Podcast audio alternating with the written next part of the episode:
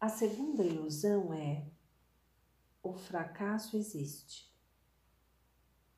A ideia de que a vontade de Deus, aceitando-se que Deus tenha uma vontade, podia não ser cumprida, era contrária a tudo que se pensava saber a respeito de Deus.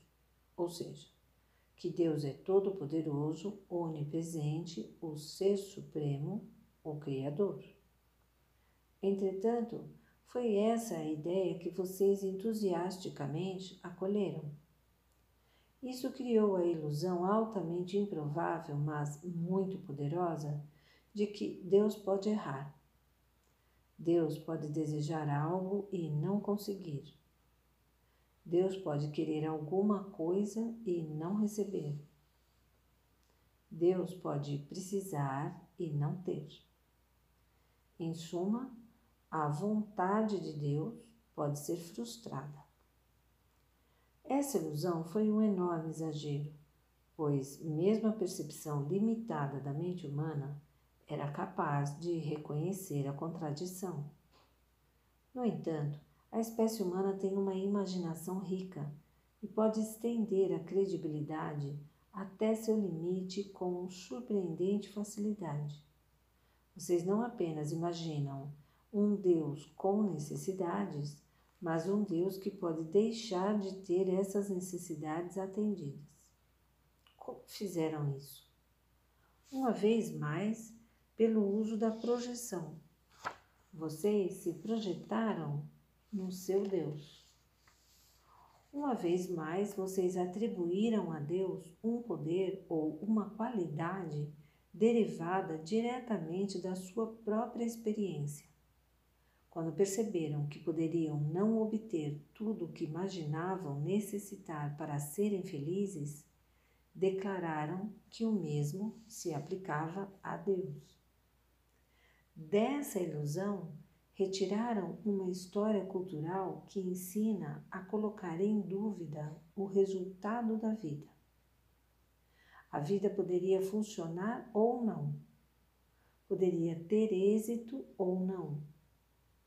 Tudo dará certo no final, apenas a menos que não dê. Ao introduzir a dúvida, a dúvida de que Deus pudesse atender às suas próprias necessidades, admitindo-se que eu tinha alguma, provocou-se o primeiro encontro com o medo.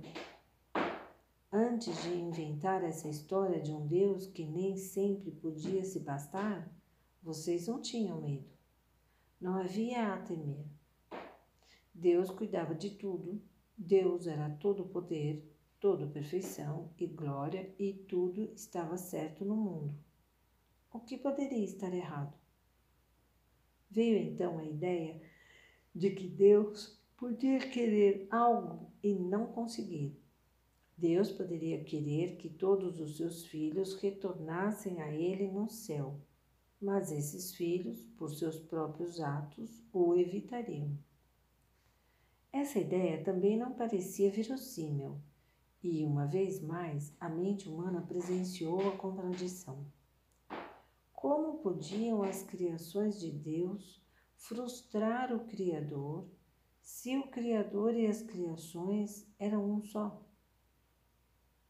Como podia o resultado da vida ser posto em dúvida se aquele que determinava o resultado e aquele que o experimentava eram o mesmo? Havia claramente uma falha nessa segunda ilusão. Isso deveria ter revelado o quanto era falsa a noção de fracasso. Mas os seres humanos sabiam, num nível muito profundo, que não podiam abrir mão da ilusão, sob pena de perderem algo essencial.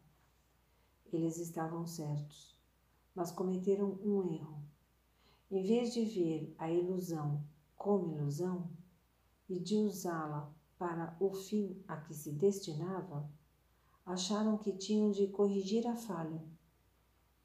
Foi, portanto, para corrigir a falha da segunda ilusão que a terceira ilusão foi criada.